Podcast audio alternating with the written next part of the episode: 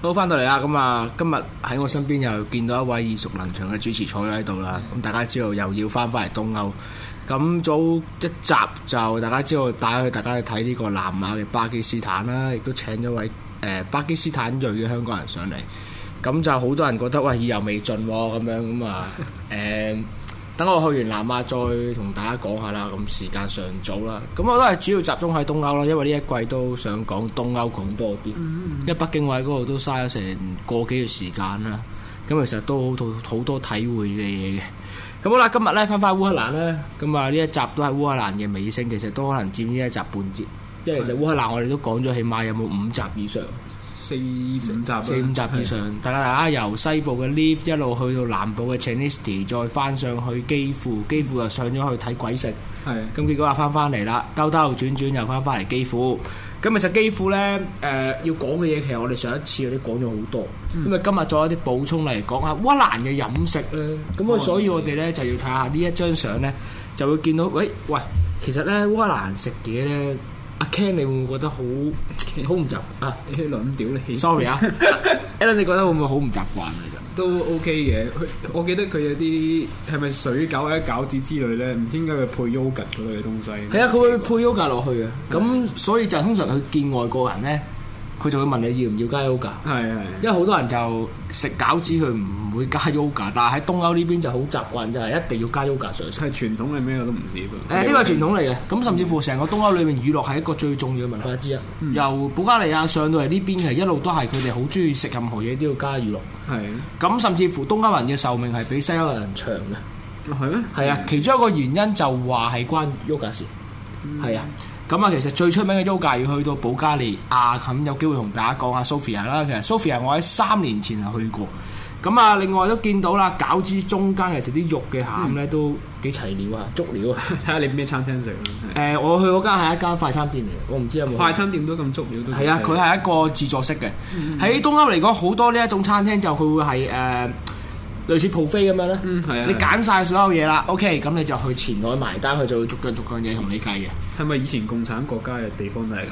你都講，我都係覺我得都覺得係波蘭又係咁。大鑊飯咯，類似。即係以前有 comm commune 有統統治過嘅地方都係咁樣。好啦，咁跟住嚟有呢一張相啦。喂，嗱，我哋之前嗰幾集都未講嘅，亦都漏咗講。嗯其實呢，喺歐洲嚟講呢，有甚至乎我覺得，只要你離開咗亞洲呢，你就會見到呢，就有有氣嘅水同冇氣嘅水。係咁好多人咧，第一次去歐洲旅行咧，佢都會中伏嘅，係係呢就個會無意間咧買咗一啲咧飲落去咧係有氣嘅水嚟嘅。係。咁到底點樣分咧？咁阿 Alan 你對呢我方面分唔到，因為我中有過冇伏。研我究真其實係喺個底睇到嘅 OK 杯底咧，如果佢係尖嘅話咧，突出嚟咧，嗯啊呢只係有氣嘅水嚟。 OK 如果係平底嘅樽咧，你就會見到咧呢一種咧就係我哋平時飲開嘅礦泉水。咁、大家就咁樣去分嘅。咁嗱，烏克蘭就真係平到爆炸，兩三蚊就咁大支成 lit 啊！係啊，差不多係啊，兩三蚊港紙成 lit，咁啊盡情飲啦。咁另外都要講下就係烏克蘭嘅一個問題，就係好多啲啲人所謂嘅 homeless，即係流浪人流浪流浪者啊。咁其實街裏面見好多。咁其實你話佢殺傷性大唔大，又冇西歐咁勁。佢真係自己做自己嘢唔理其你。實我唔係好肯定佢哋算唔算係正宗嘅 homeless，有因為啲我懷疑係喺一四年抗議完之後仲留喺度嘅人，我唔係好即係冇嘢做啊！你話，啊即係佢哋揾唔到嘢做，或者應該係係長時間留守喺嗰度，跟住冇咗份工。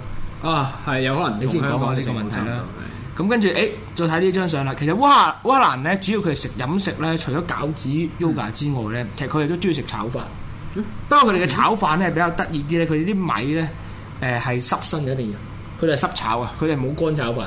我反係而啊冇食過炒飯喺嗰咁啊，另外咧就自然少不了啦，就係話有腸啊、薯仔呢啲又係啲東歐好主要嘅嘢食啦，呢度都講講啦。好啦，跟住落嚟，唔啊，俾大家望下段片先。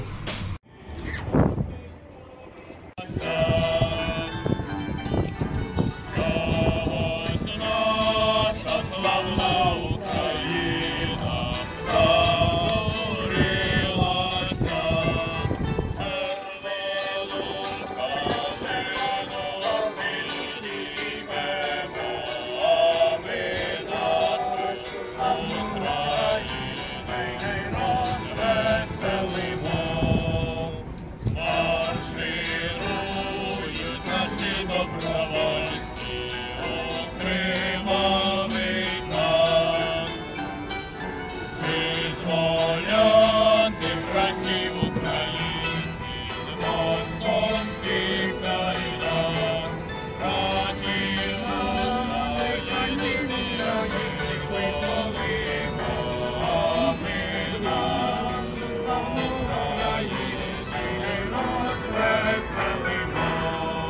啱啱睇到段片咧，就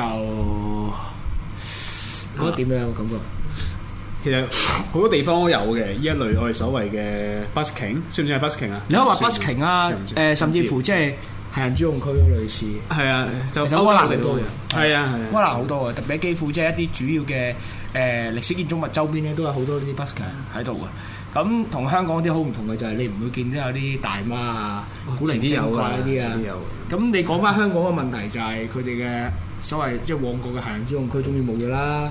咁另外就係誒而家呢一班人咧就開始有人話搬咗搬咗走啦，係搬咗尖尖沙沙咀、咀銅鑼灣，咁啊已經同嗰邊咧比較中意玩翻啲現代音樂啊，甚至乎係流流行曲嗰我啲哋人唔好話呢咩有衝突。誒外國冇喎，我知澳洲嗰個黃金海岸有條街專 for busking 啊嘛，有人喺嗰度見到大媽喺嗰度唱歌，即係嗯啊！真係，我講真係需要需要冇眼睇嘅，你即係做人有陣時即係要有自知之明。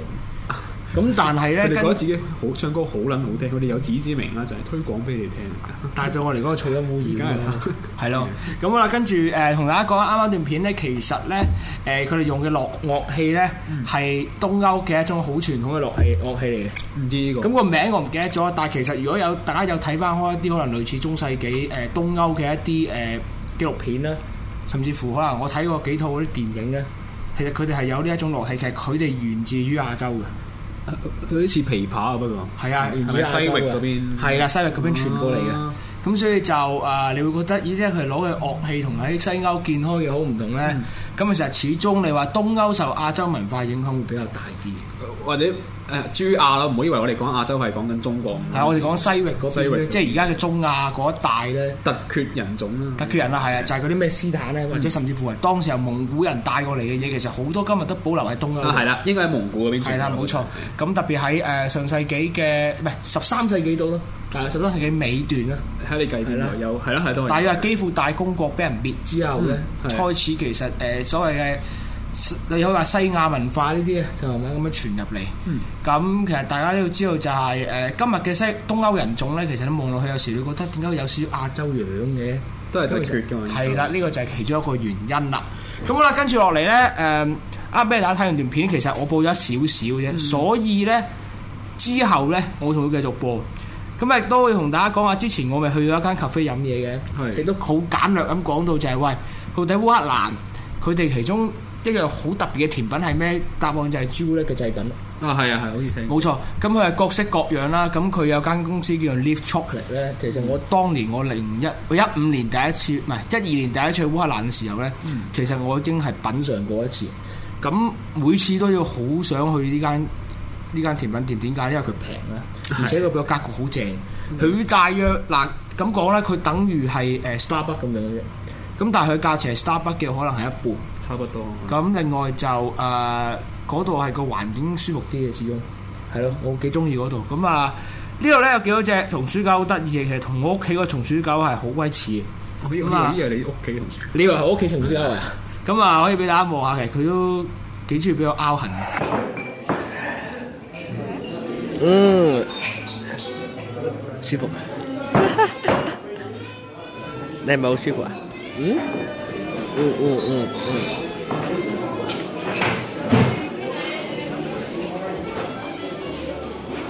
咁啊，其實誒呢張相你望落去，係咪真係好似我只狗？我一開始以為你係碌錯相咁樣，真係我隻提你，真係你隻狗嚟㗎。我喺嗰間咖啡店見到。咁其實誒嗱、香港一定唔可以帶寵物入去㗎啦。咁其實嗰邊就俾帶嘅，但係你要唔盡量要控制住自己只狗仔你咯。呢度唔係室內嚟因為㗎，室內嚟㗎，室嗯內嚟㗎係啊，室內嚟嘅。咁啊誒，即係只狗唔去騷擾人啊，唔吠啊，唔叫，基本上冇人理你嘅。嗯係啊，咁就你知香港㗎啦，甚至乎啲導盲犬咁樣，你入入去一啲係歡迎導盲犬嘅地啊要方你都放喺出會。面。係啦，咁啊，所以真係我覺得呢啲嘢真係完全好匪夷所思嘅啊香港。好正，香港特登有啲鋪頭係特登喺出面整嗰個所謂停狗嘅地方咧，有個勾俾你綁你隻狗喺出面其。實咁樣都唔好，因為狗仔咧特別即係我哋啲養開狗可能都知嘅就係、如果你將只狗例如你去超超級市場買嘢啦，你綁佢出面，其實佢係好唔安唔舒服嘅，佢唔中意嘅。係嗱，因為狗好簡單啫，佢覺得你遺棄佢啦，嗯同埋佢覺得主人去咗邊咧。嗯，即係我之前都做過實驗，就係、我只狗同我翻屋企喺度樓梯上去，我匿埋喺下面，佢已經好不安㗎，點解？因為佢唔見咗主人啊嘛。狗就係咁樣，因為狗始終黐人多過貓黐人。貓唔中意人啲咩？係，啊你某程度上可以咁講啦。咁好啦，跟住咧又見到，誒、我住嘅 hostel 嘅時候，好想推推薦俾大家睇下嘅。咁呢間叫做 Dream，嗱唔係賣廣告，因為呢間 hostel 我覺得喺誒、危機四伏嘅基輔嚟講係比較安全啲。危機四伏嘅幾乎，因為 Kiev 咧始終咧作為一個首都，而且近年烏克蘭經濟唔好咧，其實治安問題一般嘅。哦，呢個係真嘅。咁所以呢間 hostel 其實佢設備又齊全啦，而且係比較國際化啲。咁同埋佢會有 locker 提供俾你嘅。咁唯一一樣嘢大家記住啦，作為一個 backpacker 咧，要自己帶個鎖。誒、烏克蘭有冇 Isby 啊？都有嘅，都有我住嘅。喎，我幾中意。誒咁啊都平我記得。咁啊冇住。咁呢間其實住一晚都係三十五蚊港紙，係瞓床位。咁但係就好搞笑，同大家講個笑笑料就係、我喺嗰幾日咧係冇覺好瞓嘅。點解咧？因為咧晚晚都係有幾位人士係瘋狂打俾我，咁啊有位西班牙人打俾我，啦你我以為做咩。跟住有個烏克蘭啊，哇！佢啲鼻鼾聲兩個此起彼落之下咧，跟住咧，我真係我真係唔知點講。所以住 hostel 嘅時候有一樣嘢唔好就係咧，一旦有一個人打鼻鼾咧，啊係啊，你就好難頂佢有嘅。人放屁咯，夜晚係會會會會同埋誒，有人會同我講過，誒、呃歐洲人睇味比較勁，我唔知你認唔認同呢樣嘢。 你冇話我歧視，我覺得中東嗰邊比較犀利啲喎。印度勁啲喎，你中東勁啲咯。中睇下先，你比起嚟講啊，印度勁啲嘅當係然。啊，咁但係中東 OK 嘅，中其東實佢哋係體味定係咖喱？睇味啊，其實睇味，其實睇味即係係真係咁樣嘅，即係佢哋食天生出。有啲係咁樣嘅。咁咁好啦，跟住誒落嚟咧，我都會俾大家睇下一段片咧。咁啊，你會覺得，咦？呢度嘅大媽同香港啲大媽好唔同。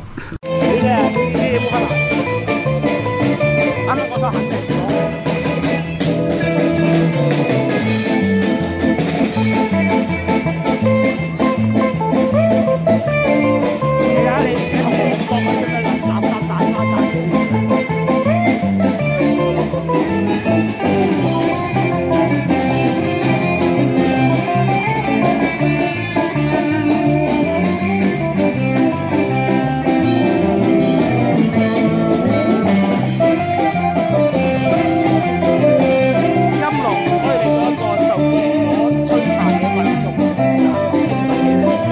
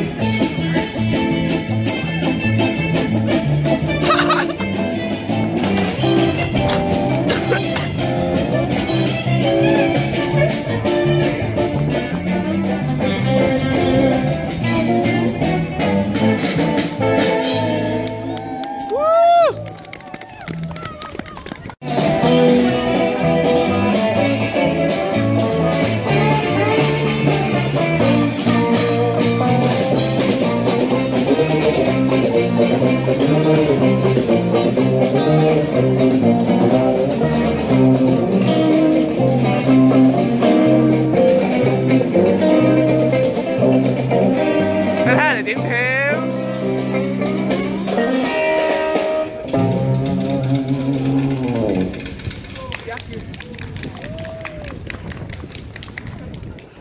咁啊，嚟咗個大媽擁抱。大家都係大媽，唔知即係人哋啲舞同音樂冇咁嘈吵嘅就淨咪呢樣嘢同我哋玩咯，直頭 係，係咯，即係佢哋係點講咧？嗱，佢哋係唔係擾民嘅？你唔覺得？唔嗯係咯，我就係個本質其實你好話一樣嘅，又係大媽，又係音都係大媽樂，又係跳舞啊仲。要彈，但係呢度啲大媽幾幾倍個身形， 但係就會好 nice 同埋誒有種説不出嘅感覺，就係你會好願意同佢玩。你你你話我，你會唔會咁做？唔係咯，點解會咁樣咧？我都諗唔到，係咪真係人種問題？係感覺，係啊感覺 feeling 人種問題。勁我覺得係啊我見智啦 你覺得係啦，勁件事啦。咁好啦，跟住咧就俾大家睇下啦。咁其實我喺誒烏克蘭之旅咧，其實都有一個幾特別嘅嘢俾大家望一望嘅。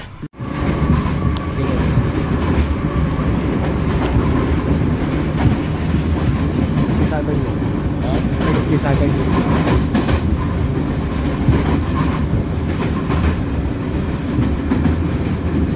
咁其實每一個大城市咧，佢都有條靚河喺度。哦，你可以係係啊，咁其實都烏克蘭啲嘢都講得七七八八啦。咁其實我去機場嗰時咧，又有大媽幫我。你好似咪講嗯過嘅咧？上次上次未講啊，未講啊。咁啊，我係經過呢條河咧，其實之後咧去到機場，其實會發覺烏克蘭嘅基建麻麻地，特別係佢首都基輔有兩個機場。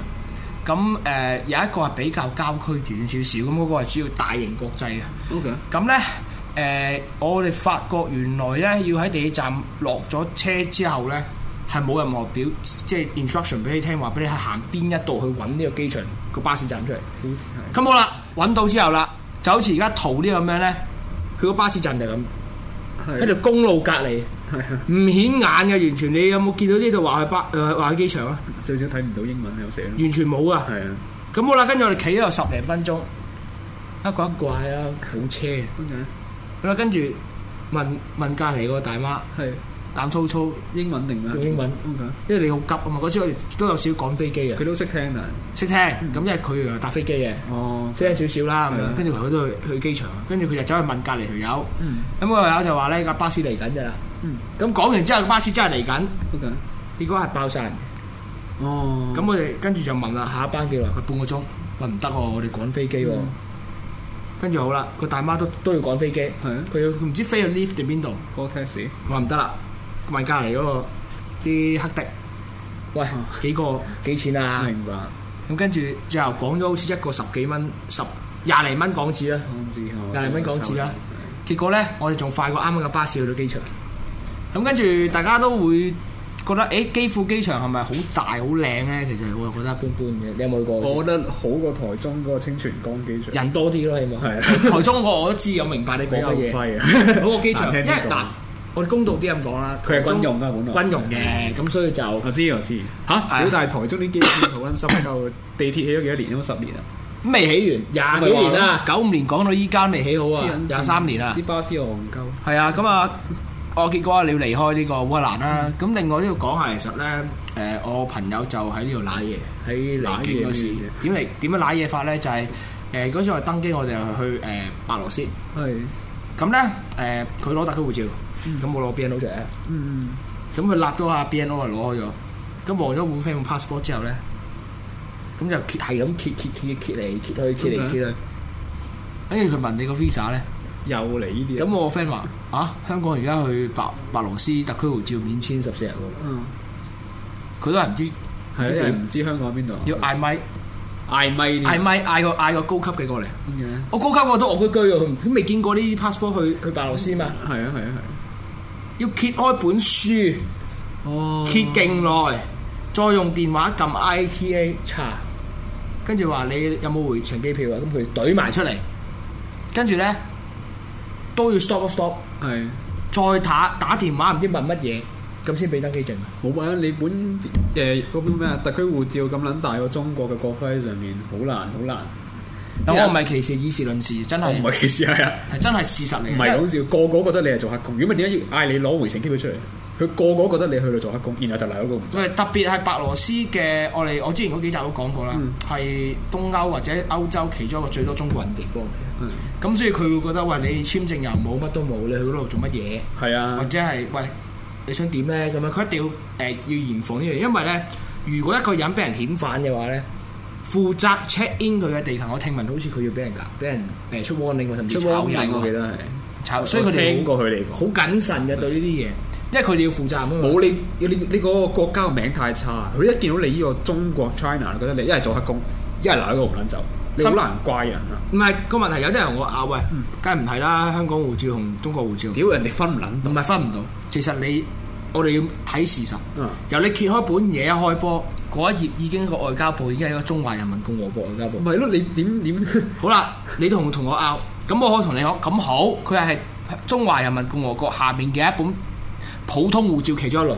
係啦？如果我哋喺政治上面咁樣去分，係之後你留意一下，佢冇任何嘅 code 係話俾你聽呢本係 Hong Kong，由佢嘅 issue code 係一個 CHN，、嗯去到你嘅 nationality 係 Chinese，好，咁你唯一可以肉眼分辨嘅就係見到佢嗰行英文所以 Hong Kong 有 Hong Kong 呢個字，咁但係嗰個 Hong Kong 係細到冇得細嘅。係咁另外啲 I/O 講真，而家全部全球電腦化，佢攞嚟你個 passport，佢讀㗎咋，佢唔望㗎啦，正常。佢讀讀完望咗出嚟個電腦兩行都係 CHN，咁有好多啲唔係熱門嘅旅行國家，咁咪自然會懷疑，或者甚至乎係好多阻滯咯。其實跟住落嚟咧，誒、喺尾聲咧都要講下誒，嗯因為呢、個呢、個講呢個話題俾人嘈好耐嘅。嗯，但係呢個係一個事實嚟噶嘛。好啦，跟住落嚟我就會講下立陶宛啦。其實立陶宛咧今日咧就時間唔多啦。咁、其實阿、阿 Alan 你去過立陶宛幾幾多次啊一次一一次次啊一次。 ？OK，感覺如何？最深印象唔係市中心，反而係嗰個十字架山，你一定去過啦，十字架山嘅。我去嗰時撞正維修，嚇有維修嘅，原來係撞正維修，但係你有見到嘅都有嗯雪，我 OK。先有見到啊。咁立陶宛咧要留翻下集講啦，好因為今日我哋講咯，講到咁興起咧，差唔多講到已經夠鐘啦。咁但係咧，波羅的海三國咧，大家要即係有機會一定要去下。點解咧？就係、會見到一啲好低調嘅民族，佢點樣低調去建國？或者叫呢個民族係點樣發明出嚟？係，甚至乎係誒、呃另外就會睇下佢哋點解佢哋都係黐住俄羅斯，嗯，佢又可以入到歐盟。係啊，但係你會睇翻點解誒烏克蘭同埋摩爾多瓦一路入唔到？咁其實你去完之後，你就發覺原來低調咧有時係好事嚟誒你呢個係繼續講嘅。係啊係。咁另外咧，立陶宛有一樣嘢咧，大家一定要留意，嗯好多好多好多好多靚女，所有嘅東歐地，所有東歐地區睇邊度啦，有啲都一般嘅，係咩？邊我覺得斯洛伐克一般，斯洛哦斯洛伐克真係我一般老我都係嗱好多人都 miss 咗呢個國家嘅。哦斯洛伐克。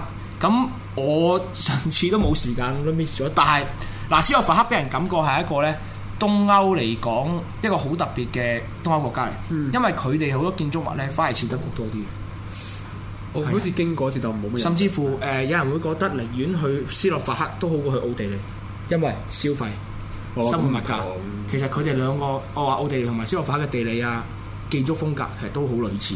嗯咁啊，下個禮拜開始帶大家行波羅的海三國，拜拜。嗯 Hãy subscribe cho kênh Ghiền Mì Gõ Để không bỏ lỡ